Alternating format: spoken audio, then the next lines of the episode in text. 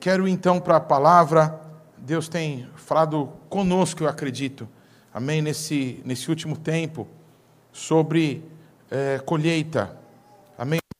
Há uma colheita que Deus está por fazer, e Deus vai fazer, amém. A questão é se a gente vai colher também ou não. Você vai colher? Agora senti mais vontade, né? Porque vai haver uma grande colheita. E para essa grande colheita, Deus está preparando uma grande chuva. Há um derramar de Deus que está chegando. Amém? Será que a gente está se preparando para isso? Essa é a pergunta. Amém? Já de algum tempo para cá, principalmente nesse último semestre, no Partindo Pão nós temos falado sobre plantio e colheita.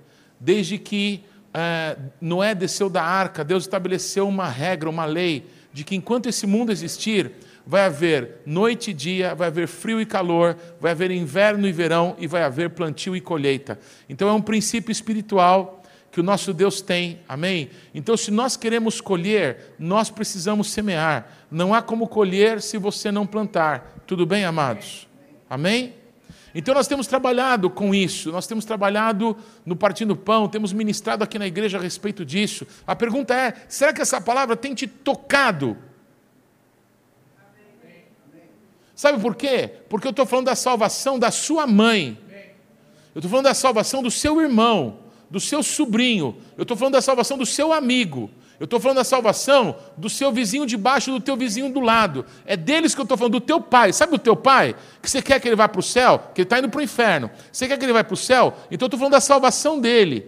Porque o nosso Deus está dizendo, amém, que enquanto esse mundo existir, haverá plantio e vai ter colheita. Então, para a gente poder colher, nós temos que plantar, amém, amados? Mas o crescimento quem dá é Deus, amém, amados?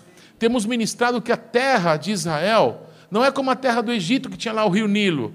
A terra de Israel, diz a palavra, é uma terra de montes e de vales. É uma terra que precisa da chuva. Repete comigo: chuva vem do céu. Então, para que chova, irmãos, nós vamos estar bem com Deus. O povo aliançado com Deus, o povo de bem com Deus, faz que em Israel chova na época certa. Deus prometeu as primeiras e as últimas chuvas. É uma promessa de Deus, amém?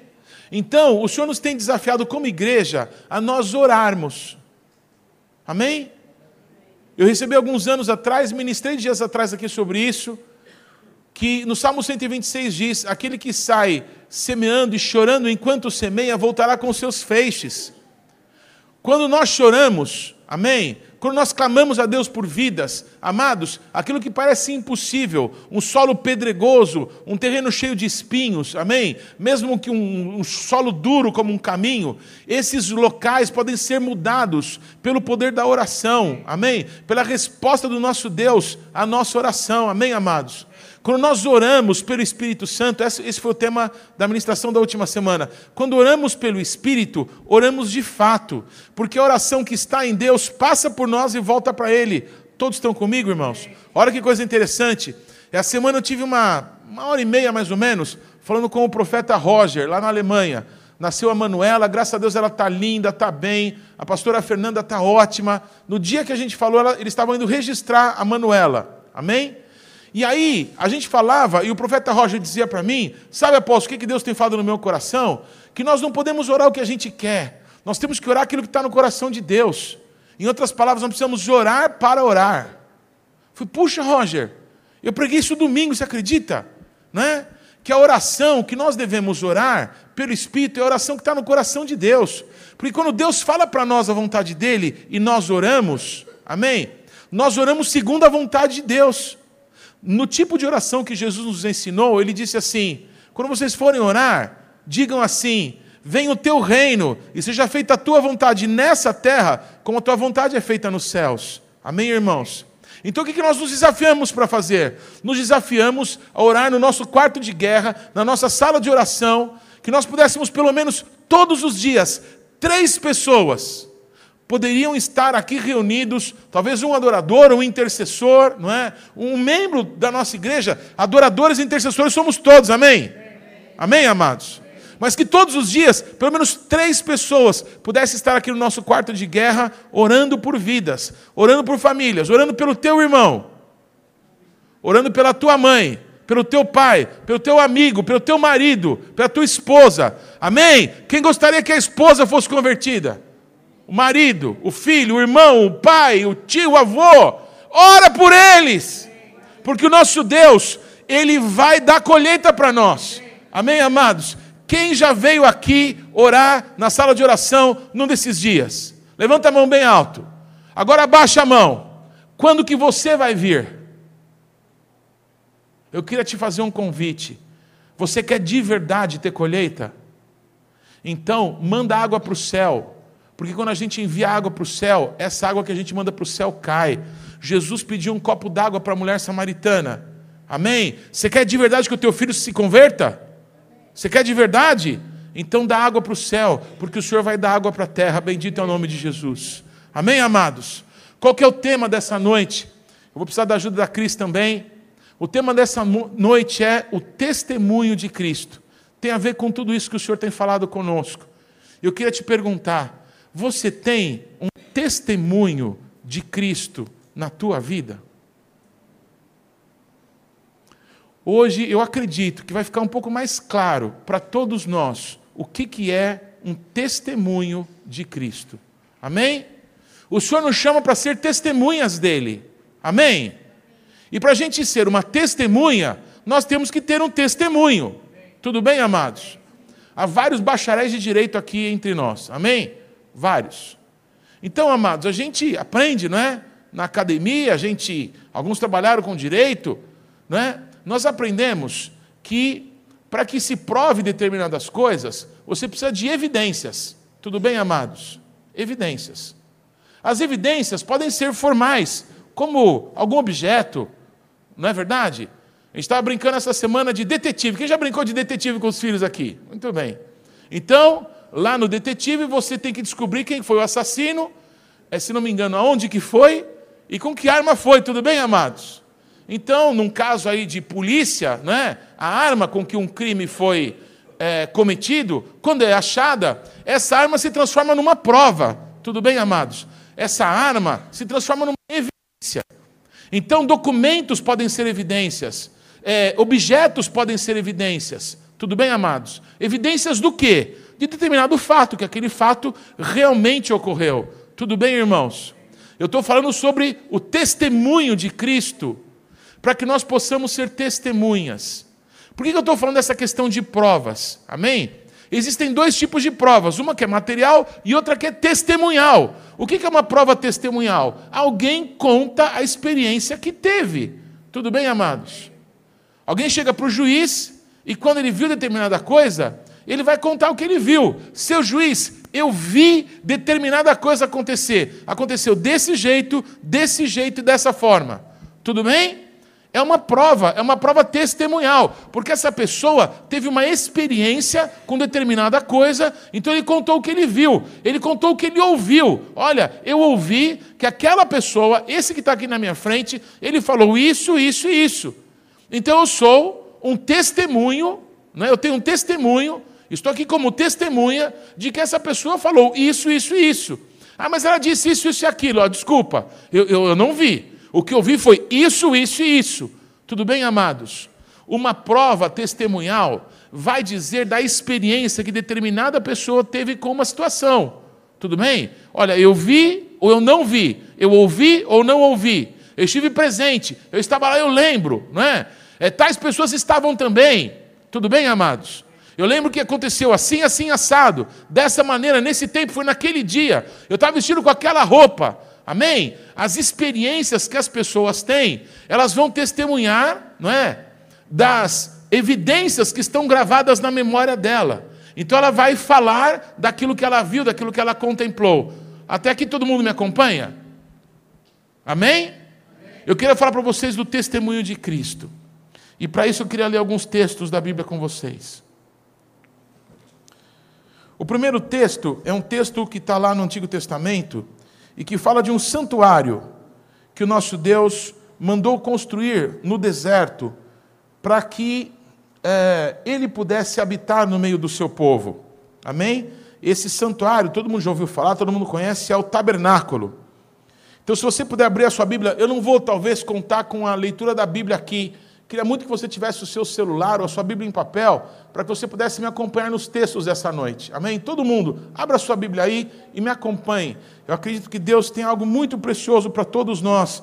Você que nos acompanha pela internet, abre a tua Bíblia aí, pega o teu celular e me acompanhe enquanto eu prego. Números capítulo 1, abra lá. Números capítulo 1, versículo 50. Acho que já pode mudar essa imagem para a próxima, que eu queria mostrar esse santuário. Números capítulo 1, versículo 50. Eu quero ler com vocês a, ah, a respeito desse santuário, desse tabernáculo. Muito bem, excelente. Pode deixar aí. Então eu vou ler. Números 1, 50. Mas incumbe tu, os levitas, de cuidarem do tabernáculo do testemunho. Repete comigo: tabernáculo do testemunho. E de todos os seus utensílios, e de tudo que lhe pertence eles levarão o tabernáculo e todos os utensílios. Eles ministrarão no tabernáculo e acampar-se-ão ao redor dele. Então, os levitas, não é? Da família lá de, de, de Levi, da família de Moisés e tal, esses levitas, eles terão que colocar as cabanas deles, as tendas deles, ao redor do tabernáculo. Por quê? Porque eles iam ter que trabalhar nesse santuário. Olha que interessante. A palavra é, usada na Bíblia para esse complexo, amém? Para aquela tenda, para esse essa cerca feita de colunas revestidas de linho. Então, esse complexo se chamava Mishkan. Mishkan quer dizer santuário, amém?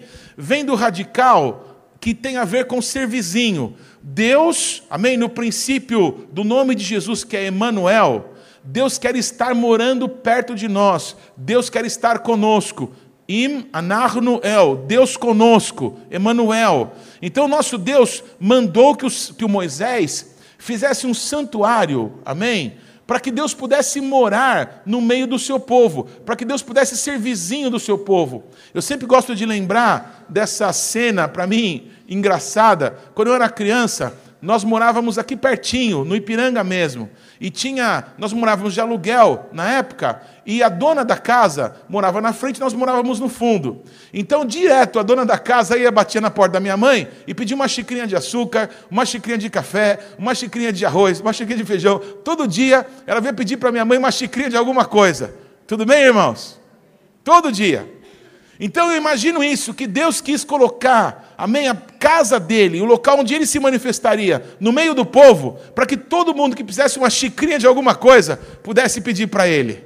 Deu para entender como que Deus te vê, como que Ele nos ama e como Ele está acessível a nós? Você consegue perceber isso? Muito bem. Então nesse santuário, né, tinha, haviam três partes. Uma parte ali na frente onde estava o altar do sacrifício, que se chamava átrio. É ali que os sacrifícios eram oferecidos para Deus, os animais eram degolados, o sangue derramado, os animais queimados. Então, era nessa primeira parte. Havia uma segunda parte mais interna que se chamava lugar santo. Lá ficava a menorá, aquele candelabro, dois metros de altura, feito de ouro, com sete luzes, amém? Que fala de Jesus, amém? Tudo fala de Jesus no santuário. Havia também uma mesa com pães, pães enormes, não é? Pães que só os sacerdotes podiam comer. Uma vez por semana aqueles pães eram colocados. E havia também um altar, um altar diferente desse aqui de fora, que recebia sacrifícios de sangue. No altar lá de dentro era um altar de adoração, amém? Que representava a música, a dança, o canto que fazemos hoje.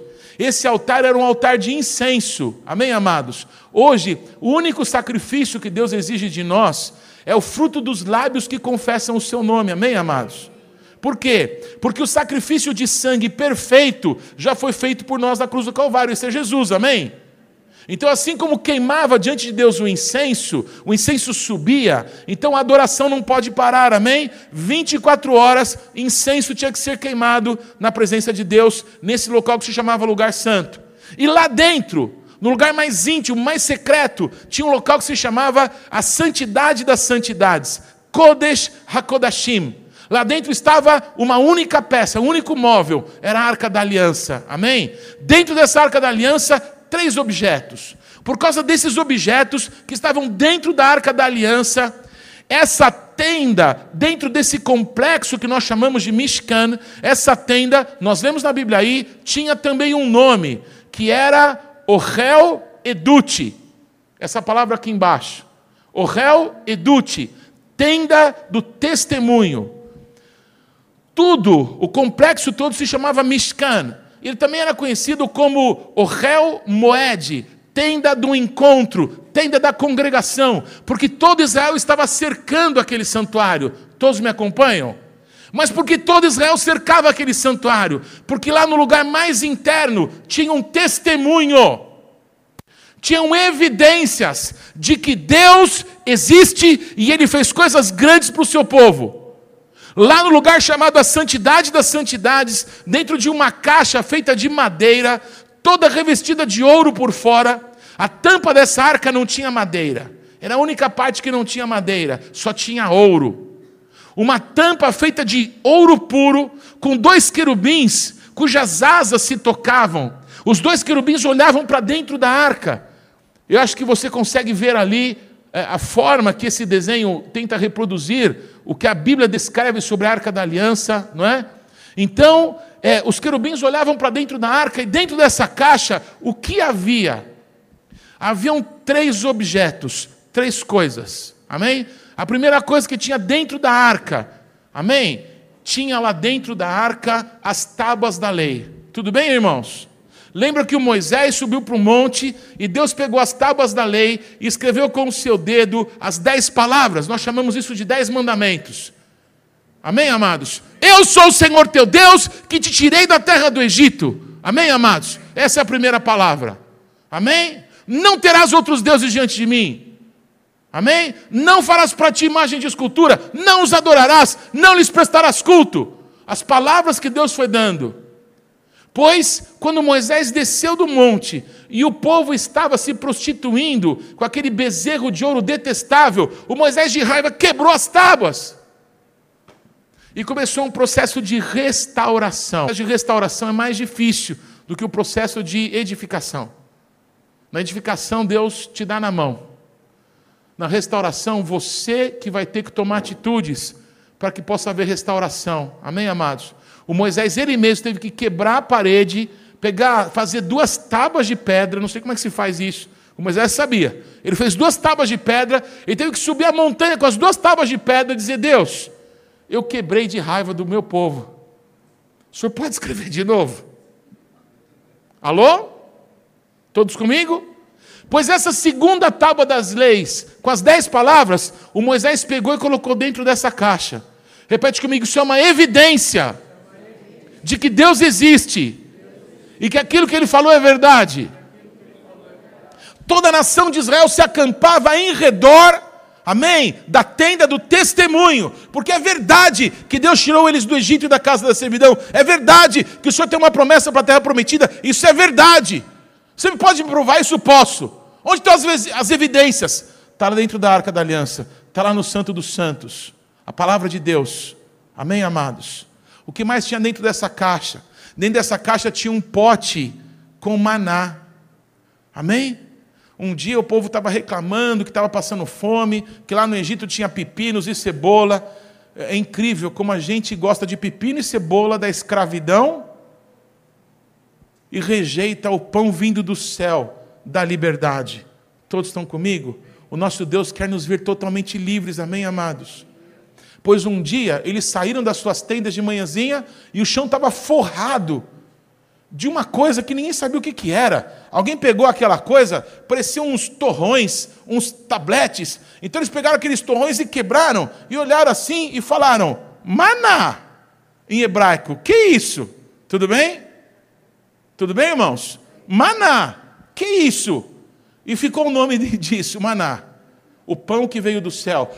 Todas as manhãs tinha pão em todo ao redor do acampamento. Quando o orvalho da manhã sumia, ficava forrado de maná.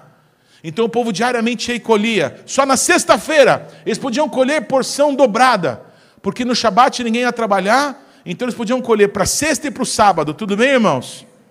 Quem colhesse muito de um dia para o outro e guardasse, apodrecia. Só dava para um dia. Só no Shabat que dava para dois dias. Amém, irmãos? Pois, como um testemunho, como uma evidência do que Deus fez, de que o nosso Deus dá pão do céu, que o nosso Deus cuida do seu povo, Deus mandou pegar uma, um pote com maná e colocar dentro da arca da aliança. Todos estão comigo?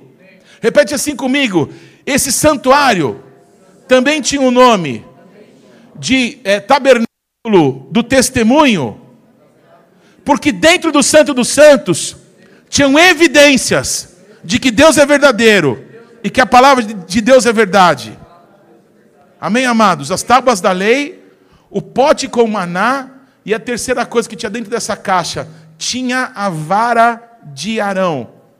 Houve uma disputa, amém? Muitas pessoas eram da família dos sacerdotes, muitas pessoas. O Moisés tinha um primo, né? que era da mesma família, era da mesma casa. E aí esse primo perguntou, mas por que ele não é? Olha para quem está do teu lado e fala assim: por que ele não eu? Porque a vontade de Deus é que seja ele não você. Deu para escutar?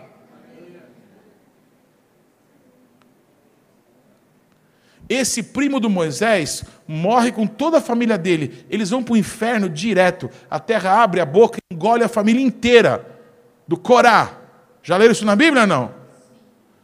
A rebelião contra o sacerdócio de Moisés, contra a autoridade de Moisés e de Arão, foi julgada por Deus. O nosso Deus deu uma das ordens nesse, nessa disputa. Deixa eu ver quem que é de Deus aqui. Então o nosso Deus falou assim: cada um pega o seu cajado, o seu bordão, e põe diante de Deus. Amém, amados? Todo mundo colocou o seu bordão. No outro dia, o bordão do Arão, que tinha sido cortado de uma de uma amendoeira. Então, entenda o que eu vou dizer. Se você vê uma árvore e se você corta um galho dessa árvore, a seiva da árvore não passa mais no galho. Tudo bem, irmãos? Então esse galho está morto. Tudo bem? Mas na manhã do dia seguinte que Deus fez essa prova, o cajado do Arão tinha voltado a produzir, amém? Folhas, flores e amêndoas maduras. A vara de Arão floresceu. Do que, que isso fala? Da ressurreição e da vida. Amém, amados? Uma evidência da presença de Deus, do selo de Deus sobre o sacerdócio do Arão, de que não é o Zé, não é o João, não é o Pedro, é o, o, o Arão que Deus escolheu para ser sacerdote. Tudo bem, irmãos? Então, uma evidência é que o cajado dele floresceu e deu frutos, amêndoas maduras. Foi um selo de Deus, pois essa evidência estava dentro dessa caixa. Do que que fala ou de quem que fala a palavra de Deus? Quem que é o pão que veio do céu? Quem que é a ressurreição e a vida? Aquele que crer nele, ainda que esteja morto, viverá. Qual era o testemunho que estava entre a nação de Israel lá naquele santuário? Eles tinham testemunho de Amém, amados? Essas coisas são sombras de Deus para nós. Essas coisas todas que estão escritas no Antigo Testamento são exemplos do que Deus faria conosco através de Jesus Cristo de Nazaré. A pergunta é: você tem um testemunho de Cristo dentro do seu coração? Você tem evidências de que realmente Jesus é o Senhor? Porque uma coisa que tem acontecido, e pelo amor de Deus, eu não estou falando só de nós, eu estou falando da nossa geração talvez. Uma coisa que tem acontecido é que tem aumentado muito o número de pessoas que frequentam cultos evangélicos. Quantos veem isso? Nas televisões, nos rádios, não é? Então são grandes multidões que se dizem evangélicos. Tudo bem, amados? Se não tiver um testemunho de Cristo, Cara, não tem nada. Porque não é pela música legal que está se tocando hoje. Você pode não gostar da música que toca aqui, mas tem um monte de lugar que toca música legal, viu? E está assim de gente, ó, por causa da música, mas que não tem um testemunho de Cristo. Todos estão comigo? Não é pelas amizades, não é. Não é porque o lugar é gostoso, confortável, não é porque a palavra me, me ajuda a vender mais a segunda-feira. Se o testemunho não for de Cristo, nós não temos nada. Nós fazemos parte de uma denominação, de uma igreja, até de uma religião. Aí você pode dizer, eu tenho uma religião. Qual que é a tua religião? É aquela lá. O nome da igreja que eu congrego é tal, eu tenho uma religião. Qual que é a sua religião? Ah, aquela lá, eu faço coisas. Eu, eu toco no louvor, eu canto, eu trabalho na diaconia, eu tenho uma religião. Eu faço várias coisas, não é? Eu tenho até um título lá. Me ungiram para determinada coisa. Eu não sinto nada, mas as pessoas disseram que eu tinha um dom. Está parecendo espiritismo, né? No espiritismo todo mundo não. Como é que chama? É, que. É. Todo. É? É, todo mundo tem mediunidade. Olha, você precisa desenvolver sua mediunidade. Eu senti que você, você tem poderes mediúnicos. Parece que todo mundo tem isso. Então, talvez na igreja deve ser também. A pessoa disse lá que eu tinha um chamado e me ungiram. Eu não faço nada com o título que me deram. Mas eu sou pastor. Você tem um testemunho de que você é um pastor? Você tem um testemunho de Cristo na sua vida? Nós precisamos olhar dentro da arca para ver se tem uma evidência de Cristo ou não. Sabe por quê? Porque é possível que Deus nos dê evidências a partir de hoje. Pessoas que crescem na igreja, filhos de crentes, filhos de ministros, filhos de pastores, tem dificuldade para ter evidências de Cristo dentro de si, porque cresceram no ambiente religioso. Sempre vieram na igreja desde bebês. Você tem filhos pequenos? Pois os seus filhos, como os meus, vão ter uma dificuldade para ter certeza de um testemunho de Deus na sua vida. Ser filho teu não leva o teu filho para o céu, só vai levar para o céu se ele for filho de Deus. Ele precisa de uma experiência pessoal com Deus. O, o, o alvo, o alvo do youth, amém, desse trabalho com jovens aqui na igreja, é que os nossos filhos tenham uma experiência verdadeira com Deus. Então nós estamos orando para que isso flua, para que isso se manifeste. Porque os nossos filhos que são criados no ambiente religioso, que tocam músicas, que tem sempre uma palavra, não é? E que depois as pessoas oram, eles aprendem a orar. Eles aprendem a cantar. Eles aprendem como é que se faz, como é que se porta como crente no dia de ser crente. Eu cresci na igreja também, não sei se você, mas eu também cresci na igreja, então eu sabia tudo como que um crente se portava, mas eu não era crente, eu não tinha evidências de Deus na minha vida. Eu nunca tinha tido uma experiência verdadeira com Deus. Eu conhecia as histórias da Bíblia. E talvez você hoje, adulto, jovem, criança, crianças estão lá em cima, adulto, jovem, ancião, talvez você frequente uma igreja, mas não tenha evidências de Deus na sua vida. Você não tenha provas de que Deus é verdadeiro, você gosta da palavra do pastor, você se sente bem com a música, você tem vários amigos queridos que se importam com você, mano, eles são tão amorosos, lá é a igreja do amor, as pessoas te abraçam, e eu me sinto bem, eu sou muito sozinho, então lá eu vou, as pessoas me abraçam, e eu me sinto bem. Mas isso não são evidências de que Jesus Cristo, Ele vive, e nós precisamos ter evidências da vida de Jesus, da realidade de que Ele está conosco. Quantos, amém, ativam as suas mentes para prestarem mais atenção no que Deus está querendo falar conosco hoje? Abra, por favor, a tua Bíblia, ainda no Antigo Testamento, em Números, é naquele mesmo capítulo, Números 1, de 52 a 54.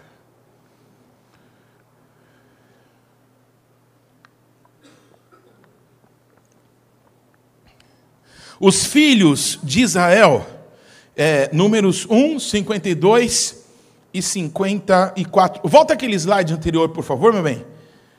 Números 1, 52 a 54. Os filhos de Israel se acamparão, cada um no seu arraial, e cada um junto ao seu estandarte, segundo as suas turmas. Mas os levitas se acamparão ao redor do tabernáculo do testemunho para que não haja ira sobre a congregação dos filhos de Israel, pelo que os levitas tomarão a si o cuidado do tabernáculo do testemunho. Pode voltar naquela imagem do tabernáculo, por favor.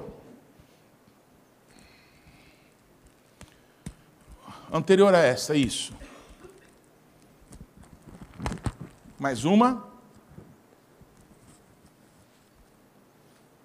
Isso, aí. Pode deixar aí um pouquinho. Eu estou sem o meu. Perdão, deixa eu ver se eu acho o meu laser aqui. Achei. Aqui, irmãos, aqui é a região norte do, do santuário. Aqui é a região sul. Aqui é a região é, é, ocidental, a região do oeste. E aqui a região do leste, a região oriental. Tudo bem? Por que, que eu sei? É porque a porta do santuário tinha que estar sempre voltada para o oriente. Porque assim como o relâmpago, como o sol nasce no oriente e se mostra no ocidente, assim há de ser a vinda do filho do homem. Amém? Então, aqui no lado norte ficava a tribo de Dan e outras tribos. Aqui no lado sul, a tribo de Ruben, mais duas. Aqui em frente ao santuário, tinha que ficar a tribo de Judá, porque é Judá de onde viria o leão da tribo de Judá. Amém? E no, no lado ocidental lá, ficava a tribo de Efraim, que representa a igreja, é um outro assunto. Mas bem pertinho aqui, ó, essas primeiras cabanas ao redor do santuário eram a cabana dos levitas. Foi esse texto que eu li. Por que, que a cabana dos levitas ficavam tão perto do santuário? Porque o testemunho precisa ser guardado. O testemunho precisa ser lembrado. O testemunho precisa ser valorizado o que Deus fez com você, o que Ele falou para você, o que Ele manifestou na sua vida, precisa ser cuidado. Há muitos testemunhos distintos na vida das pessoas. Por exemplo, tem pessoas que receberam uma cura sobrenatural e essas pessoas testemunham: eu sei que Deus existe, Jesus Cristo me curou, eu estava doente assim, assim, assado e eu fui curado por Deus. Eu tenho um testemunho do poder de Deus na minha vida. Amém, amados? Tem pessoas que eram viciadas, por exemplo, presas em situações na vida, e essas pessoas foram libertas dessas dependências, e hoje elas são livres, amém, amados? E elas podem dizer: Olha, eu tenho um testemunho. Deus mudou minha vida. Deus perdoou os meus pecados. Deus quebrou uma cadeia terrível. Eu não sabia como é que eu podia ser livre daquela cadeia, mas Deus me libertou. Amém, amados? Um testemunho é alguma coisa para a gente guardar o resto da vida. Tem pessoas que tiveram experiências pessoais com Deus. Tem pessoas que ouviram a voz de Deus. Tem pessoas que tiveram sonhos muito marcantes nas suas vidas. Acordaram um dia e uma voz falou dentro delas. Ou numa reunião de uma oração ou de um culto mesmo, Determinadas pessoas ouviram e, se lembram que alguém foi usado por Deus para trazer uma palavra específica para a vida dessa pessoa. Essa pessoa não se esquece mais. Olha, tal dia, tal hora, eu estava conversando com tal pessoa, e aí eu escutei essa palavra, eu escutei essa pregação que me tocou. Eu senti um toque de Deus, eu fui batizado no Espírito Santo. Amém? Eu, eu, eu, me senti salvo, eu me senti livre, eu me senti perdoado. Essas experiências que as pessoas têm com Deus são marcos, são evidências de que Deus existe. Tudo bem, amados? Evidências, provas. Tem pessoas, amém, que têm provas no seu próprio corpo. O apóstolo Paulo dizia: Eu tenho as marcas de Cristo no meu corpo. Amados, o apóstolo Paulo recebeu pedrada, é, chicoteamento várias vezes. Ele foi colocado na, na jaula com feras. O apóstolo Paulo talvez tenha sido mordido por leões, não sabemos. Mas ele diz que eu carrego no meu corpo as marcas de Cristo. Amém, irmãos? Quando o apóstolo Paulo, ele no caminho para Damasco, ele se encontra com Jesus, ele fica cego. Depois de um tempo, o Ananias ora por ele e as escamas, como que uma crosta caiu dos olhos do apóstolo Paulo. Mas nós não sabemos exatamente o que aconteceu. Porque o apóstolo reclama que no corpo dele havia um espinho. Ele diz: Eu tenho um espinho na minha carne que me esbofeteia o tempo inteiro. Eu sou de Deus, mas as pessoas veem essa dificuldade que eu tenho. Mas o tempo inteiro isso está diante de mim. Todos comigo, irmãos? Todos comigo? Amados, sabe o que Deus responde para Paulo? Paulo, a minha graça te basta. Tudo bem, irmãos? O apóstolo Paulo dizia: Eu tenho no meu corpo as marcas de Cristo. Um dia, o apóstolo Paulo pregando numa cidade, eles pegaram o apóstolo Paulo, tiraram da cidade e apedrejaram ele até a morte. Ele diz assim: Eu, no corpo ou fora do corpo, eu não sei, Deus o sabe. Eu conheci um homem que foi até o terceiro céu, a morada de Deus. O apóstolo Paulo está falando dele mesmo. Tudo bem, irmãos? O apóstolo Paulo diz assim: Eu ouvi coisas inefáveis da parte de Deus. Inefável aquilo que não se consegue reproduzir com palavras desse mundo. Eu não consigo contar para vocês o que eu vi, foi maravilhoso demais. Eu tenho um testemunho do que eu vi. Quando o apóstolo Paulo está para morrer, ele diz assim: gente, é melhor estar com o Senhor. Amém, amados? Eu prefiro estar com o Senhor, mas eu não vou ainda por causa de vocês. O apóstolo Paulo diz: Eu tenho um propósito a ser cumprido. Amém? Eu ainda carrego um testemunho de Cristo, um testemunho daquele que se encontrou comigo no caminho de Damasco, um testemunho daquele que me livrou das feras. Eu tenho um testemunho, eu tenho evidências na minha vida, e por causa de vocês, eu preciso carregar essas evidências por mais um pouco de tempo. Amém, irmãos? Por causa de vocês, o apóstolo Paulo diz: Eu não vou ainda, mas estar com o Senhor é melhor. Por que ele diz que estar com o Senhor é melhor? Porque ele viu, amém, a presença de Deus, ele morreu, e ele ressuscitou, e ele viu como é que é o céu. E ele diz: É melhor estar com Deus. Ele tinha evidências na vida dele, ele não tinha medo da morte. Sabe por que os crentes têm medo de morrer? Porque não são crentes. Difícil essa palavra, mas verdadeira. As pessoas têm medo da morte porque não conhecem a Jesus de verdade. Porque quem tem as evidências daquele que ressuscitou dentre os mortos, da vara de Arão, que voltou a dar sementes, frutos, folhas, flores, quem tem a ressurreição e a vida, não teme a morte, tem um testemunho dentro da pessoa que Jesus Cristo ressuscitou e eu vou ressuscitar também. Os meus que morreram em Cristo ressuscitarão primeiro, aleluia!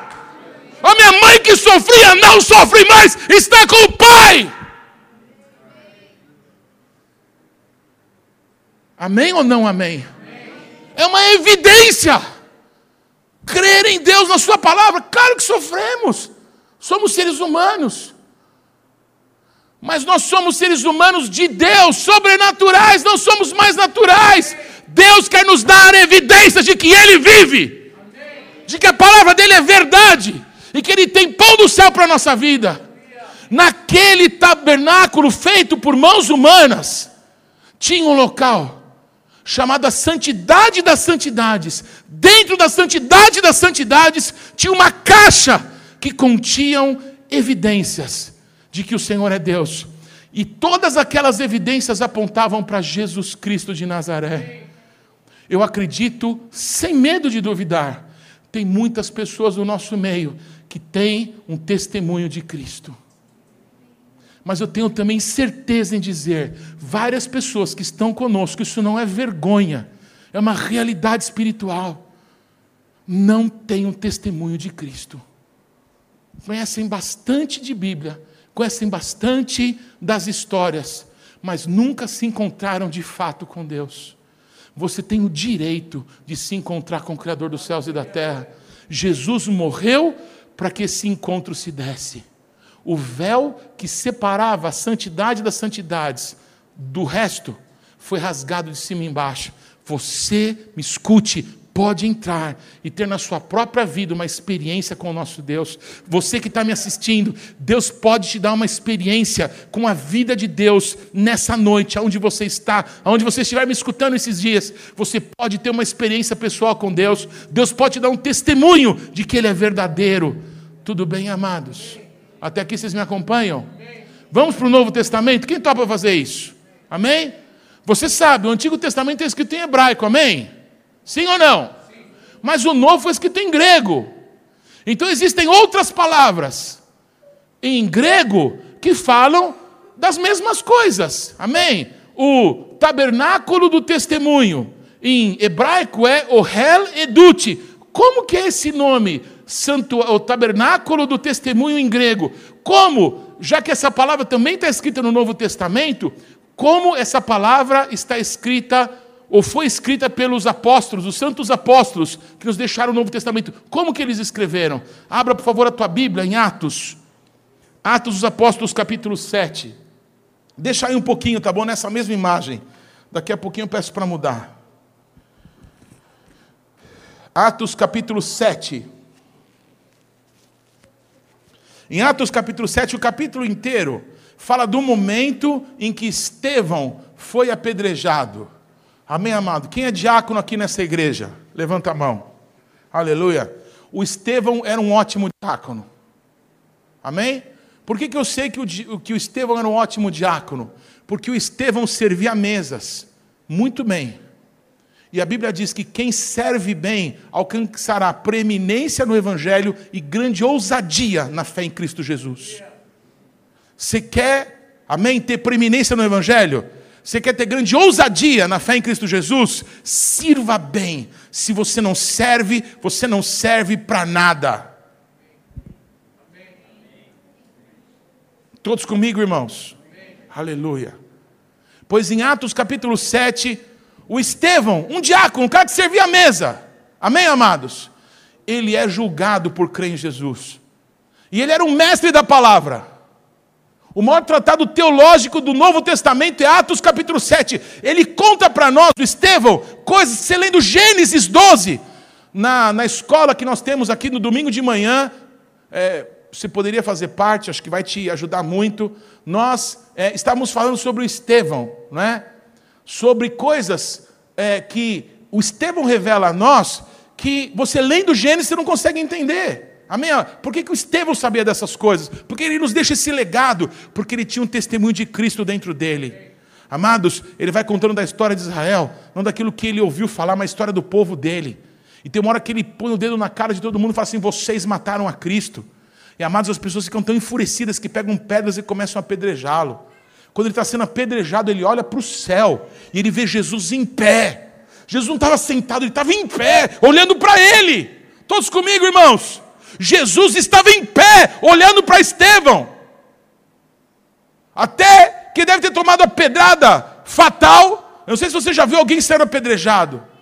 Sabe esses vídeos terríveis que recebemos? Eu já vi um apedrejamento de um cristão lá no Irã. Irmãos, depois da pessoa estar tá literalmente esfolado. Alguém vem com uma pedra gigante, bate, e é o golpe que eles chamam de misericórdia.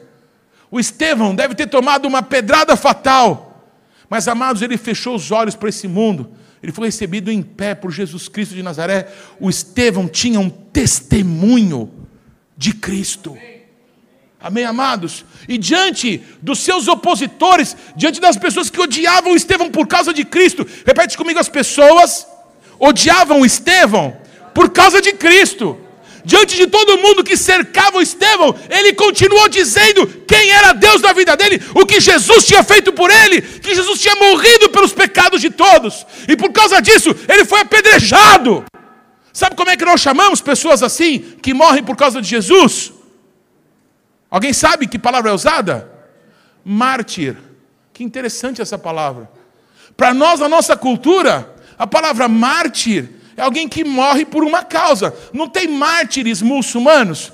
Aqueles homens bomba, morreu um miserável que foi para o inferno aí outro dia, não é? Lá do Estado Islâmico. Ele era tão maldito, tão miserável, que na hora da sua morte ele pegou os dois filhos pequenos, entrou num buraco e se explodiu com as duas crianças. Ele não é um mártir. Ele não tem o testemunho de Cristo. Ele é um assassino e foi para o inferno. Todos me escutam aqui? A minha pergunta é: você tem o testemunho de Cristo na tua vida? Eu lembro de uma história que eu não consigo lembrar sem chorar. Na Coreia do Norte, logo quando a revolução comunista se deu lá, uma família de cristãos foi presa e disseram para o pai, para a mãe, para dois filhos: neguem a Jesus, senão vocês vão morrer colocaram essa família num buraco. Isso não é história da carochinha, isso não é sessão da tarde, isso não é Netflix, é a verdade. Pessoas que morreram por Cristo. Essa família estava dentro de um buraco e começaram a jogar terra neles, um monte de executor em volta. E quando estavam jogando terra, as crianças começaram a chorar. E os executores falaram: negue esse tal de Jesus que vocês servem e saia da sua desse buraco e saia dessa situação. Quem é pai aqui? Os seus dois filhos, a sua mulher está sendo enterrada. O que você faria nessa hora? Na hora que aquele homem, ele foi falar alguma coisa, a mulher tapou a boca dele. E disse: mandou os filhos pararem de chorar e disse: Hoje à noite nós vamos jantar com o Senhor. Eles morreram enterrados vivos por causa de Jesus Cristo. Eles tinham testemunho de Cristo. Eles eram mártires de verdade.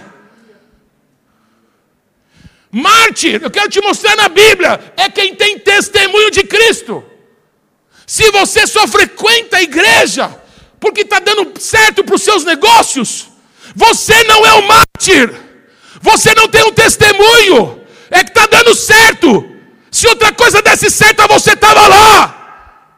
Para ter um testemunho de Cristo, você tem que ter evidências do Cristo vivo dentro de você.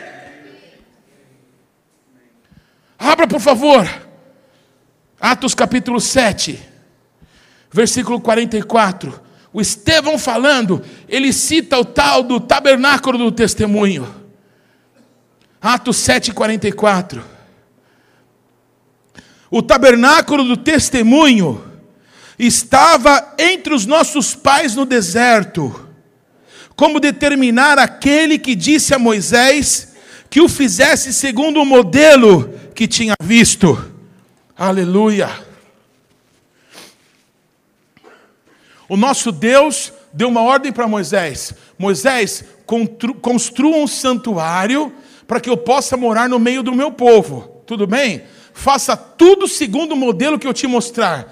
O Estevão, lembrando disso, ele diz que foi Deus que deu uma ordem para que tudo fosse feito segundo o modelo celestial. Pois esse local que o Estevão ele menciona, ele chama de a tenda, o tabernáculo do testemunho. Amém, amados? Repete assim comigo: segundo a palavra de Deus, é uma ordem do Senhor que dentro de cada santuário, põe assim a mão no seu coração, que dentro de cada santuário exista um testemunho de Deus. Repete assim comigo: nós somos os tabernáculos, as cabanas do testemunho. Amados, preste atenção, por favor. Quando Jesus Cristo bradou lá na cruz do Calvário: Pai, está consumado, a ti entrego o meu espírito. A Bíblia diz que o véu se rasgou de cima embaixo.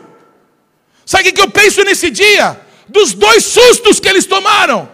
O primeiro, por causa do terremoto que deu, por causa de terem visto aquela cortina gigante se rasgar de cima embaixo. O segundo susto, dentro do Santo dos Santos não tinha nada. A religião não tem nada. Talvez o seu coração não tenha nada. Você tem uma religião, você frequenta cultos, você sabe algumas historinhas da Bíblia. Mas você tem que ter um testemunho de Cristo dentro de você. Porque um dia o véu pode te dar um susto. Ué, atrás do véu não tem nada. Algumas pessoas aqui, eu não sei se alguns aqui já foram comigo, na caverna onde o Elias se escondeu de Jezabel, lá em Haifa. Alguém aqui já esteve? Eu sei que com alguns eu já fui lá, mas não sei se alguém está aqui. Existe uma caverna lá na cidade de Haifa, onde o Elias ficou três anos escondido da Jezabel. Então hoje, como outros lugares sagrados, virou uma sinagoga. Então de um lado ficam os homens, do outro lado as mulheres. E sempre que eu levava pessoas lá, faz tempo que eu não vou, mas sempre que eu levava pessoas lá, eu chegava com as pessoas, os homens têm que colocar o kippah, é uma sinagoga, tudo bem, irmãos? Aí, no fundo da caverna, tem uma cortina. Eu falo para todo mundo: vocês querem ver o que, que tem embaixo da cortina lá? Vocês querem ver? Aí todo mundo se olha. Mas pode? Foi, pode. Vamos lá que eu vou mostrar. Ó, mas vocês estão preparados para ver? Então, e aquelas pessoas lá rezando e tal, todos os elementos tal. Vocês querem lá ver? Mas pode? Pode, eu mostro. Não tem ninguém olhando agora. Vamos lá que eu vou mostrar. Aí eu pego a cortina e puxo a cortina. Sabe que as pessoas veem? Nada. Atrás daquela cortina não tem nada. Se alguém puxar a cortina do seu coração, não entenda, pelo amor de Deus, isso como uma acusação, como um peso contra você, mas como uma oportunidade de algo mudar. Deus quer colocar algo dentro do seu coração, dentro da sua vida. Me ouça, por favor. Principalmente eu oro pelos nossos jovens, pelos nossos filhos, amém? Para você que está pouco tempo frequentando a igreja, a minha oração é que Deus coloque um testemunho dentro do seu coração, para que quando alguém puxar o véu, possa ver de verdade Cristo dentro de você. Deus tem evidências que Ele é Deus, Deus tem evidências que Ele te ama, Deus tem evidências que Ele cuida de você, e Ele quer colocar essas evidências na sua vida, Ele quer colocar um testemunho para que você conte para os outros que Deus é real, que Ele agiu na sua vida, amém, irmãos? Aleluia! O nosso Deus tem interesse em depositar essas evidências na sua vida. Então, se nessa noite você não se sentir acusado com essa possibilidade, e você disser, Deus, eu preciso do teu testemunho, eu preciso das evidências de Cristo na minha vida. Eu sei tocar tão direitinho, Deus. Eu sei todas as músicas. Deus, eu conheço as letras. Deus, olha, eu barro um chão, eu arrumo os móveis como ninguém, Deus. Deus, eu sei de tecnologia, eu, eu, eu fiz curso de oratória, eu sei até pregar. Me dá uma oportunidade que eu vou falar tudo, tudo direitinho. Mas Deus, mais do que essas coisas todas, eu preciso da tua presença dentro de mim, da verdade de que o Senhor existe. Eu preciso ter esse testemunho dentro de mim. Todos estão comigo, amados? Nessa, nesse texto de Atos capítulo 7, Lucas, discípulo do apóstolo Paulo, escreve contando essa história. Tudo bem, irmãos? O que o Estevão falou diante dos seus assassinos, o Lucas escreveu, tudo bem? E o Lucas escreveu a mesma palavra que está no Antigo Testamento. Vocês me acompanham? A palavra do Antigo Testamento em hebraico era Ohel Edute, a tenda do testemunho. Tudo bem, amados?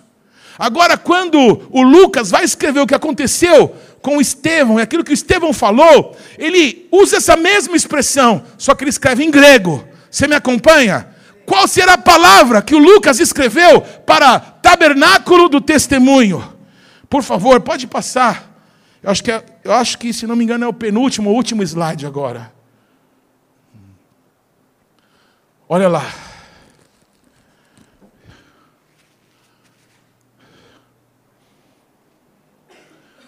Essas duas letras aqui, ó, os meus alunos de hebraico já sabem.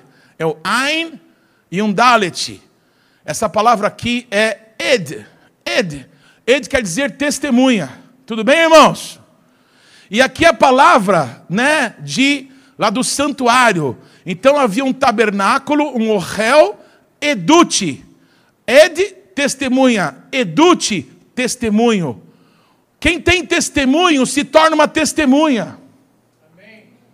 Eu quero que vocês sejam as minhas testemunhas em Jerusalém, na Judéia, em Samaria e até os confins da terra. Só pode ser testemunha quem tem testemunho. Porque todos os apóstolos morreram brutalmente assassinados. Por quê? Com exceção de João.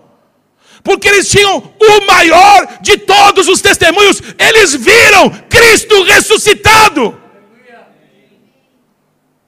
Todos os apóstolos tinham uma palavra: Eu vi Jesus ressurreto, eu vi ele ressuscitou. Amém? O único que não morreu de morte violenta foi aquele que disse não para a sua própria vida. Foi o João. Todos comigo? Alô? Jesus apanhou a noite inteira, foi julgado injustamente, colocaram um madeiro nas costas dele e fizeram ele subir até a Monte da Caveira. Quando Jesus estava lá crucificado, o João apareceu lá. Se é para me matarem também, a minha vida não tem mais sentido. Aquele que ama a sua vida, perdê-la-á. Mas aquele que a dá, que perde a sua vida por causa de Cristo, esse acha a vida. O João não considerou a sua vida por preciosa. Se estão matando meu Senhor, que me matem também. Ele sobe o monte da caveira, por causa disso é o único que não morre de morte violenta. Todos estão comigo, irmãos? Na tradição católica, o João, ele foi colocado em azeite fervendo, e ele saiu da tina de azeite fervendo sem dano algum. Ele morreu de velhice. Por isso que quando ele escreve as cartas de João, ele saúda as pessoas como meus filhinhos. Ele era um homem de mais de 100 anos de idade, todos comigo. Ele tinha um testemunho de Cristo. Ele viu Cristo crucificado, ele subiu lá. Havia trevas, você já leu isso na Bíblia, amém? Havia trevas no mundo inteiro, mas no lugar da caveira havia luz. Todos comigo? No lugar da caveira, todos viam tudo o que estava acontecendo ali, com olhos claros. O centurião bateu no peito, porque viu Jesus Cristo gritar em alto e bom som e depois inspirar todas as pessoas que estavam naquele local. Amém? Quando havia trevas em todos os lugares, estavam diante da luz de Jesus. A luz prevalece contra as trevas. Esse testemunho nunca ninguém arrancou do João, todos comigo. Levaram ele para a ilha de Pátimos, já velhinho, devem ter batido nele, devem ter colocado ele para trabalhar numa pedreira, mas ele tinha um testemunho de Cristo. E um dia Jesus apareceu para ele, amém? Quando ele escutou a voz de quem falava com ele, ele caiu como morto, todos comigo. E aí Jesus falou assim: João, João, levanta, levanta, cara. Não é hora ainda não. Ainda tenho coisas para você fazer. Você vai escrever cartas de amor para mim. Amém? Eu preciso de um escriba. Eu preciso de pessoas que escrevam cartas de amor para minha noiva. Porque eu não quero perder a minha noiva. Então escreva cartas de amor. Envia para minha noiva no mundo inteiro, para todas as gerações. Porque a minha noiva, em algumas situações, está se desviando. Mas aqueles que forem fiéis até o fim, esses vão herdar o prêmio da soberana vocação. As cartas de amor de Jesus, escritas por João, estão para todos poderem ler, poderem saber que Deus é verdadeiro. Amém, amados? Pois olha que interessante, a palavra usada para é, testemunho, usada por Lucas para descrever aquele discurso do Estevão, é a palavra martúrio, de onde vem a palavra martírio. Mártir é uma testemunha. Todas as vezes que aparece a palavra testemunha no Novo Testamento, a palavra lá é mártur, de onde vem a portuguesada a palavra mártir. Quem tem o testemunho de Cristo é mártir. Entendi agora. Ninguém que tem o testemunho de Cristo vai abrir mão do testemunho de Cristo por coisa alguma. Eu tenho evidências que ele vive. Todos comigo? Havia um dos discípulos de Jesus que se chamava Tomé. Ele tinha dificuldade para crer. Talvez alguém no nosso meio tenha dificuldades para crer. Essas pessoas, jovens, adultos, amanhã anciãos do nosso meio, que têm dificuldades para crer, eu quero que você saiba que isso não é uma coisa assim muito estranha. A Bíblia fala de pessoas, até dos discípulos de Jesus, que tinha dificuldade para crer. O Tomé disse assim: Eu só creio se eu tocar nas feridas de Jesus. Eu não acredito que ele ressuscitou. Vocês estão me dizendo, mas desculpa, eu vi ele morto. Ele foi sepultado lá. Que papo é esse? Eu não acredito, só acredito se eu tocar. Repete comigo: o Tomé precisava de evidências. Ele precisava de um testemunho. Amém, amados? E de repente Jesus aparece no meio deles. No meio dos, onze, né? Porque o Judas tinha se suicidado. E ele disse para o Tomé: Tomé, você estava com dúvidas, né? Vem aqui, toca aqui, ó.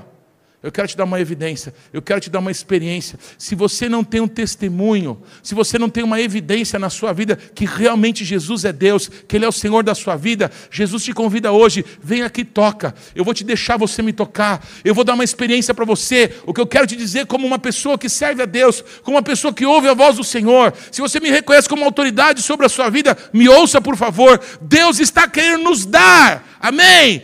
Experiências com Ele, porque o evangelho que nós vamos pregar não pode ser bonitinho, para que as pessoas enchem esse local e vão para o inferno. Tem que ser um evangelho de verdade, em que as pessoas vão ver Cristo no nosso meio e então elas vão se converter e ser salvas. Esse é o convite que Cristo faz para nós. Então, qualquer pessoa que precisa tocar, as mãos dele estão abertas para que nós possamos ter um encontro pessoal com Ele, para que nós possamos de verdade ter uma experiência com o Seu amor. Deus quer usar a nossa vida e não há como Ele usar se nós não formos, amém, testemunhas, se não tivermos um testemunho real do Senhor. Amém, amados? Repete comigo, eu preciso orar mais. Eu preciso de alguma forma comunicar o Evangelho. Repitam isso. Eu não sei como é que você vai fazer. Talvez para cada situação da sua vida seja de um jeito. Amém, amados?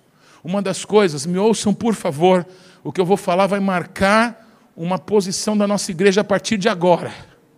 Eu preciso que é, frequentemente nós tenhamos testemunhas aqui do nosso, do nosso, da nossa congregação, da nossa igreja, que contem o que Cristo tem feito na vida delas.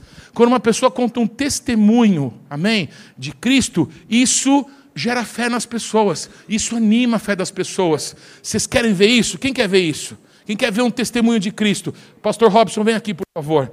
Conta o que Deus fez com a sua vida. Naquela situação que você me contou dias atrás. Começamos, amém? Levanta a mão para o céu, começa a adorar e diz assim: começamos. Repete comigo, Deus começou a nos dar experiências.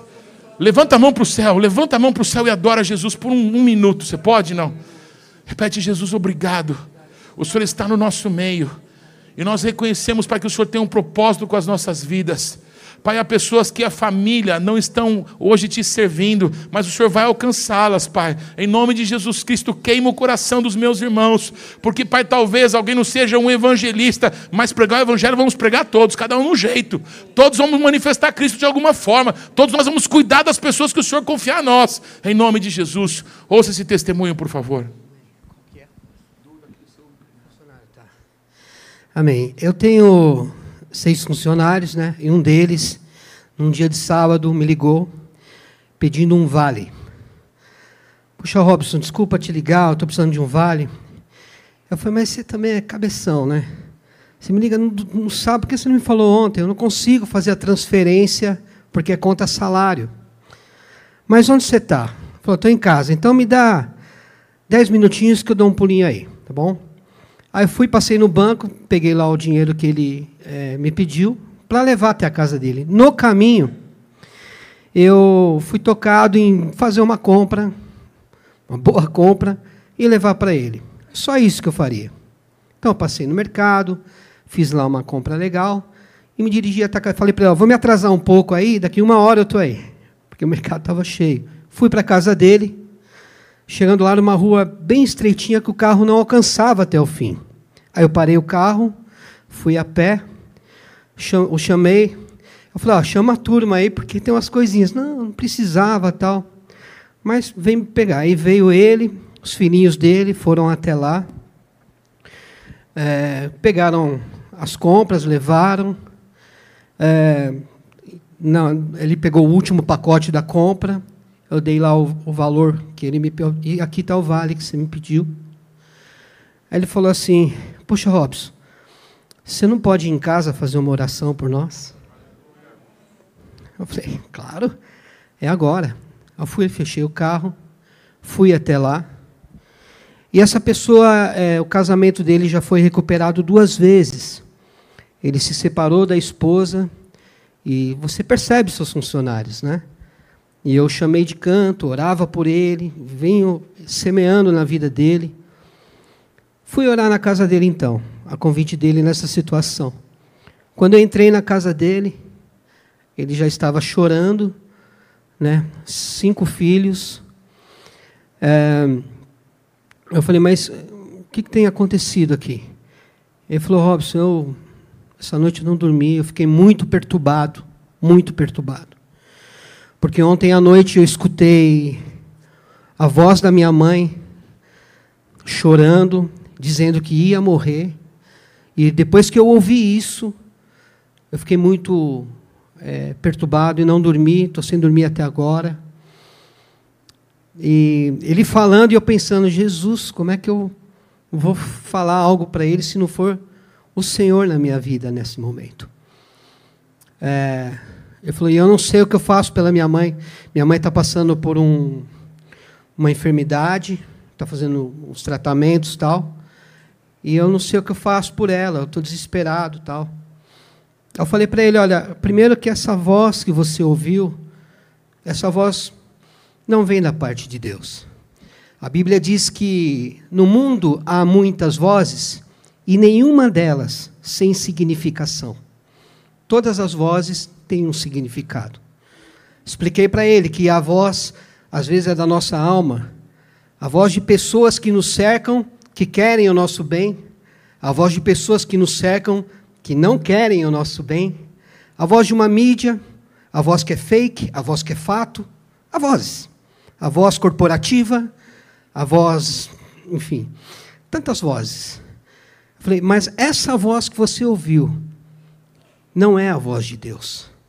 Porque a voz de Deus, ela traz paz, traz refrigério, ela traz orientação, ela traz calma, ela traz direção, ela traz é, tranquilidade. Você não ouviu a voz de Deus. E não sendo a voz de Deus, você pode desprezar e jogar fora. Agora, ouça o que eu tenho para te dizer. Você quer fazer alguma coisa pela sua mãe? Veja bem, eu tenho 51 anos de idade. Se eu viver bem, com saúde, eu vivo aí mais o que? Uns 30 anos? 35 anos? Não sei. Se eu viver bem, né? com saúde, é mais um, um, um pouquinho mais de ano aí. Eu vou morrer. Você vai morrer. A sua mãe vai morrer, seus filhos vão morrer.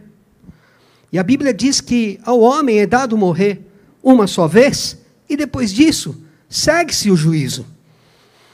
Agora o detalhe está aqui. Fui lá na Bíblia e mostrei para ele. Aqueles que ficarão de fora, em Apocalipse, que está escrito: Este é o dano da segunda morte. E disse a ele: Se você quer fazer alguma coisa pela sua mãe, você trate de livrá-la do dano da segunda morte. Porque a primeira morte, ninguém escapa. Outro detalhe: nós não sabemos se a sua mãe vai viver mais do que você, do que eu, do que os seus filhos. Não sabemos. Isso está em conformidade ao propósito da vida dela para com Deus. Há um só legislador, há um só que tem poder de lançar no inferno e de trazer na vida. A saber, Deus. então, se tem alguma coisa que você quer fazer pela sua mãe, é levar para ela a palavra de vida, de salvação, do Evangelho. Você vai estar fazendo o que pela sua mãe? Livrando-a do dano da segunda morte. Na hora, isso trouxe, gente, eu comentei com o profeta Fábio, comentei com o apóstolo, como, como você dissertar sobre morte trouxe leveza no semblante dele, trouxe calma ao coração dele, trouxe paz ao coração dele, trouxe refrigério, perceptível. Ele mudou. Ele mudou, ele descansou nessa palavra. E o profeta Fábio falou: Sabe por quê, pastor? Porque é a verdade. E a verdade liberta. Amém? Então, ele falou para mim: então, a partir de hoje, eu vou tratar destas coisas com os meus filhos, com a minha esposa, e nós vamos retomar nossa vida na igreja, vamos voltar a congregar, tudo, enfim e tal. Enfim, houve um realinhamento ali naquela situação toda, movida por Deus. Então, eu louvo a Deus por, mais uma vez, Ele se mostrar presente em situações da minha vida. Amém? Isso aí. Aleluia. Obrigado, pastor. O que eu quis mostrar para você? Que uma necessidade abre uma porta para o evangelho ser pregado. Puxa, mas ele é pastor, né? O cara sabe um montão de coisa. Pega esse momento em que ele falou dessa pregação escuta 400 vezes. Você vai decorar até os versículos que ele falou. E você vai ter um argumento, uma situação talvez parecida, você falar. Mas confie no Espírito Santo. Em toda oportunidade que abrir para você, fale do Cristo, que fez uma história linda de amor com a sua vida. Ele fez. Você tem um testemunho para contar de Cristo? Amém? Jesus quer te dar. Amém, amados? Amém. Vamos para mais alguns textos e eu vou encerrar. Queridos, a palavra em hebraico para tabernáculo, não é? Ah, como eu falei para vocês, é Mishkan, que tem a ver com o ser vizinho. O que é isso?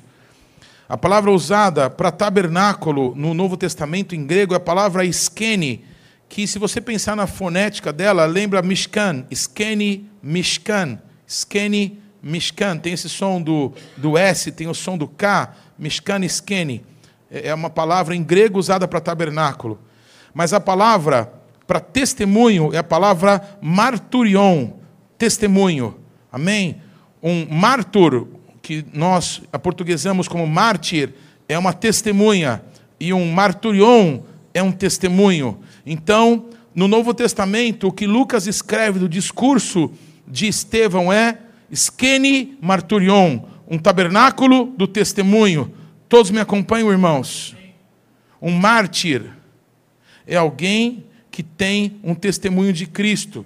E porque ele tem o testemunho de Cristo, amém? Se as pessoas dizem, ou você nega essa evidência, ou eu te mato, você pode me matar, porque não tem como negar essa evidência.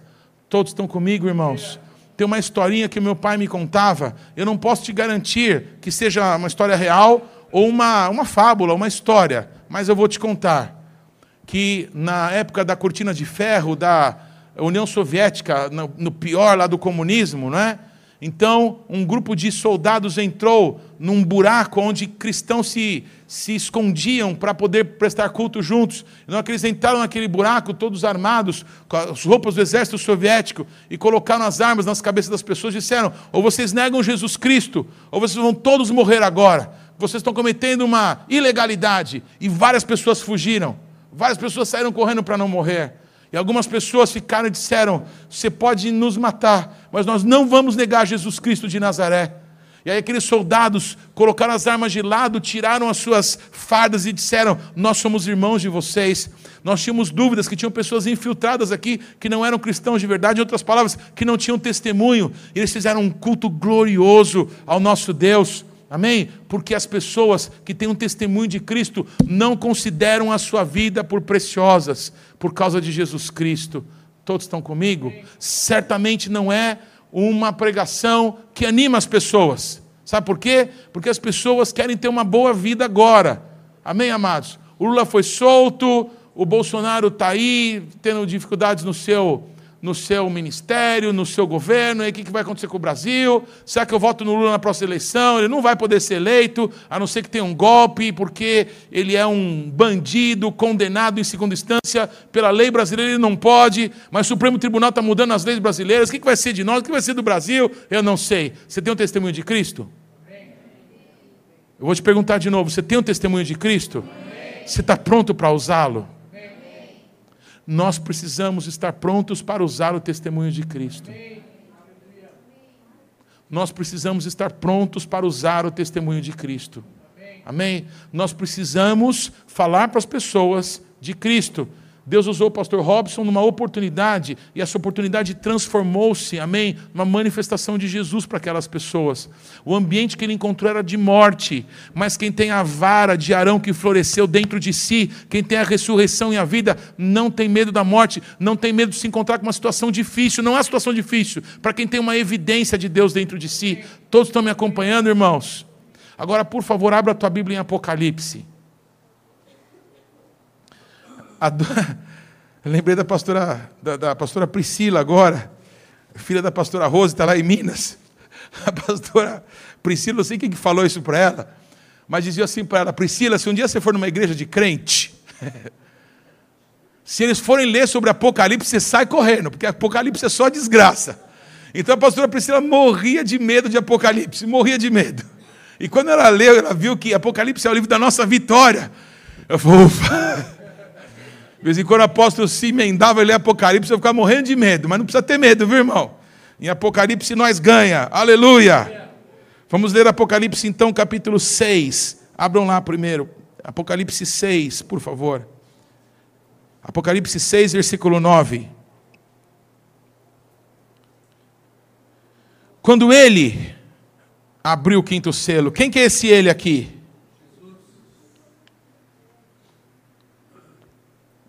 Jesus, Ele é o único que é digno de tomar o livro e de abrir os selos, amém, irmãos?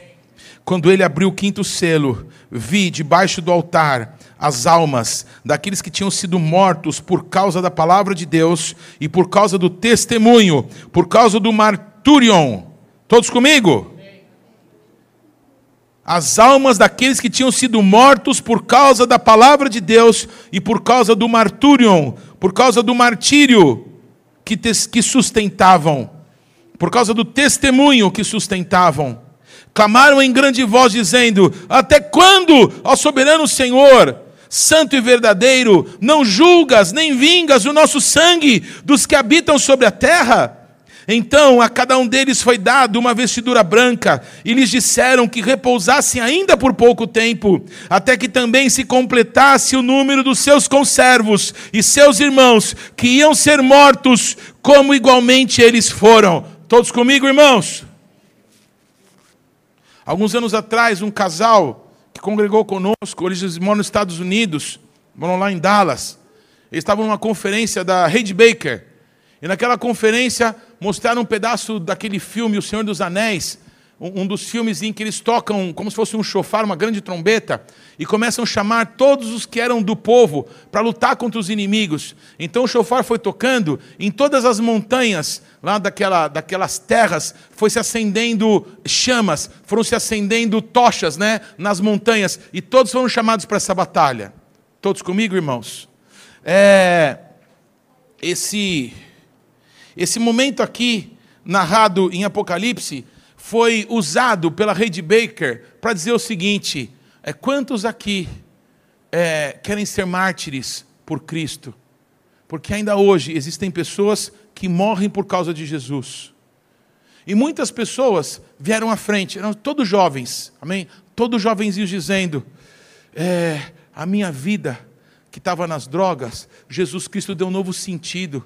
Então eu não tenho vida, a minha vida é para Ele. Ele pode fazer comigo o que Ele quiser. Esses jovenzinhos tinham testemunho de Cristo.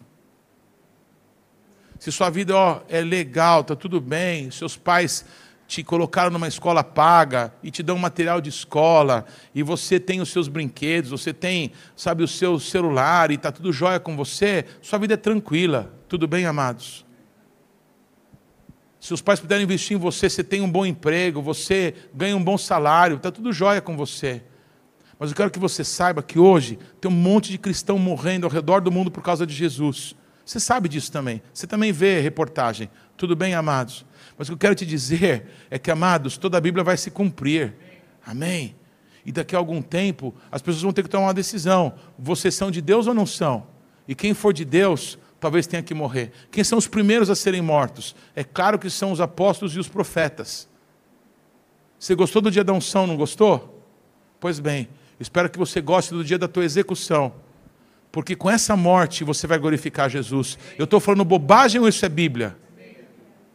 Jesus perguntou para Pedro: Pedro, com que tipo de morte você vai me glorificar? Todos estão comigo, irmãos?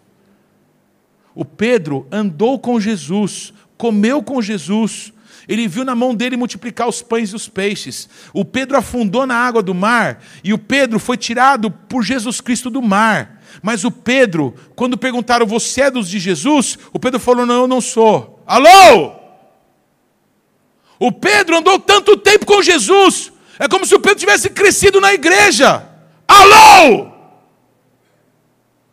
Mas você não anda com ele, você até fala que nem ele. Você parece com ele. E o Pedro fala um palavrão. Mas pode crente falar palavrão? Eu acho que não, mas o Pedro fala um palavrão.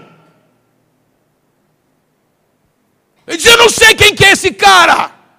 E Jesus está tomando chibatada e olhando para o Pedro. O Pedro não tinha um testemunho de Cristo. Eu acho que ele teve a vida inteira andando com Cristo de testemunho.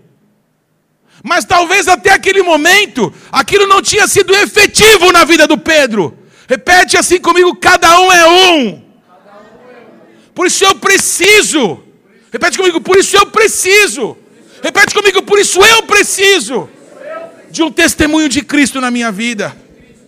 O mesmo Jesus que viu Pedro negar ele enquanto ele apanhava na casa lá do sumo sacerdote, foi Jesus que se encontrou com Pedro na praia e perguntou: Pedro, você me ama? Oh, Jesus, eu cresci na igreja. Eu sou filho de pastor, Jesus. Eu já li, eu já li Marcos, já li João. Eu já li até Apocalipse, Jesus. Mas você me ama.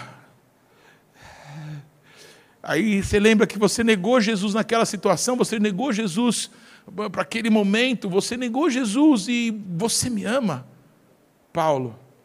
Você me ama, Zé? Você me ama, Cíntia? O Pedro ele teve um testemunho nesse dia que nada pode nos afastar do amor de Deus em Cristo Jesus. O Pedro nesse dia foi marcado para sempre. Porque ele negou Jesus, ele andou com Jesus tanto tempo, ele cresceu na igreja, entende a figura que eu estou usando?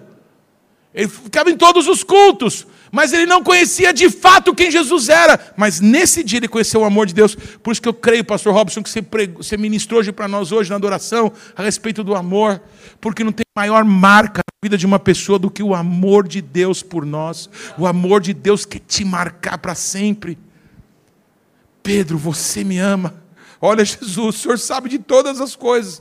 Eu não consigo te amar dessa maneira que o Senhor me ama. Mas Jesus falou para ele: vai e apacenta as minhas ovelhas. Todos estão comigo, irmãos. Se a gente disser, não, eu amo Jesus, eu morro por ele hoje, pode ser que a gente negue ele amanhã. Todos estão comigo? Nós precisamos de um testemunho de Deus, porque as nossas palavras podem ser vazias. A gente pode dizer, não, agora eu vou ser crente, agora eu vou ser de Deus. E na terça-feira a gente precisar de restauração de novo. Mas se Deus te der um testemunho dele na tua vida, amados, no dia que você for crucificado, todos estão comigo? Você é o líder desses tal de cristãos aí, né, Pedro? Agora ficou pequeno para você, Pedro. Você vai morrer agora. Agora você está na mão do imperador. Agora você vai morrer. Agora não tem mais ninguém para te salvar. Diz a tradição católica que o Pedro disse: por favor, me crucifiquem então de cabeça para baixo, porque eu não sou digno de morrer como meu Senhor. Se essa tradição é verdadeira, nós não sabemos, mas dá uma resposta para a pergunta que Jesus fez para Pedro: com que tipo de morte você vai me glorificar? Todos estão comigo? O Pedro que negou Jesus, ele glorificou a Jesus Cristo com a sua morte. Ele disse: é, eu estou para ser derramado como água diante de Deus. Amém? Eu estou para ser derramado como uma oferta de libação ao Senhor. Eu estou para deixar esse tabernáculo. Todos estão comigo? Esse tabernáculo aqui, ó, tem dentro dele um lugar chamado Santidade das Santidades. Todos estão comigo? E esse testemunho que hoje está aqui, amanhã pode não estar. Esse corpo vai voltar para o pó que o Senhor deu. Mas o Paulo e o testemunho de Cristo permanecem para sempre. O que nos leva para o céu é o testemunho de Cristo em nós. Todos estão comigo, irmãos? Queridos, Deus quer dar um testemunho de Cristo para nós. Vamos ler então. Apocalipse 6, 9 a 11 eu já li, não é? Então a cada um deles foi dada uma vestidura branca, e lhe disseram que repousassem ainda por pouco tempo, até que também se completasse o número dos seus conservos e seus irmãos, que iam ser mortos como igualmente eles foram. Amados, segundo esse texto aqui, debaixo do trono de Deus, há santos que morreram desde o início da igreja até essa semana e que estão clamando: Deus, até quando o Senhor não vai vingar o nosso sangue? Dos moradores da terra. E a resposta de Deus para essas pessoas, para esses que foram santificados, é: espera um pouco mais, que alguns mais mártires vão se juntar a vocês. O número dos que vão morrer por minha causa não se completou ainda. Espera um pouco mais, porque vai se completar esse número. Todos estão aqui, amados. Chama alguém aqui para perguntar se você quer morrer por Cristo. Amado, não precisa. Isso já foi feito no dia que te convidaram para entregar a vida para Jesus. Nós deveríamos dizer: não sou mais eu quem vive, mas Cristo vive em mim. Todos estão aqui, amados. Mas isso é verdade na vida de alguém, alguém que tem um testemunho de Cristo nessa área. Apocalipse 12, abra lá, por favor. É, me esqueci o nome do nosso ministro da, da Economia, Fábio, o Paulo, Paulo Guedes. Essa semana, ou semana passada, me deram uma foto do Paulo Guedes. Ele estava discursando, debatendo sobre economia, e no pulso dele estava uma pulseirinha com Apocalipse 12, 11. Alô? Alô? Quem viu isso? Quem que, até vocês que me mandaram? Mais alguém viu? Na, no pulso do Paulo Guedes estava Apocalipse 12, 11. Olha o que estava no pulso do nosso ministro. Enquanto alguns vão receber a marca da besta no seu pulso. Alô? Alô? Enquanto alguns vão receber, vão ser marcados com a marca da besta. O nosso ministro da Economia, para a glória de Deus, Está marcado com isso daqui no seu pulso. Leiam comigo. Eles, pois, o venceram por causa do sangue do Cordeiro e por causa da palavra do testemunho que deram, e mesmo em face à morte, não amaram a própria vida. Aleluia!